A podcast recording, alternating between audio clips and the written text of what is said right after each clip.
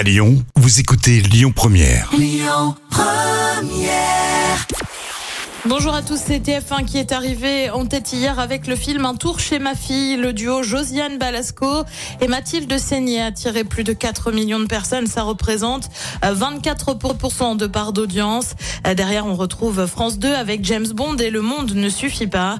M6 complète le podium avec Capital sur la Bretagne. Une nouvelle déprogrammation. On vous a parlé de plusieurs émissions déprogrammées sur M6. Cette fois, eh ben, c'est France 2 qui est touché face à un manque d'audience. La série Les Rescapés de l'Ariana ne sera plus proposée sur la chaîne dès ce mercredi. En cause à peine un million et demi de personnes pour le lancement de la série avant de chuter la semaine suivante à à peine un million.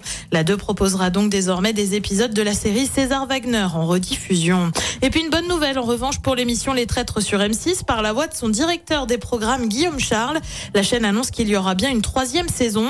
Le principe est simple, des célébrités mènent l'enquête pour retrouver le traître parmi eux.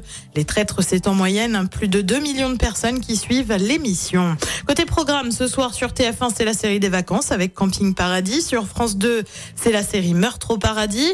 Euh, Sur France 3, c'est le film Et pour quelques dollars de plus. Et puis sur M6, c'est un inédit de Maisons à vendre avec la nouvelle décoratrice Jessica Venancio. C'est à partir de 21h10.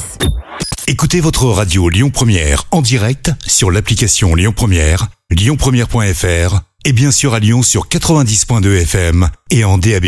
Lyon Première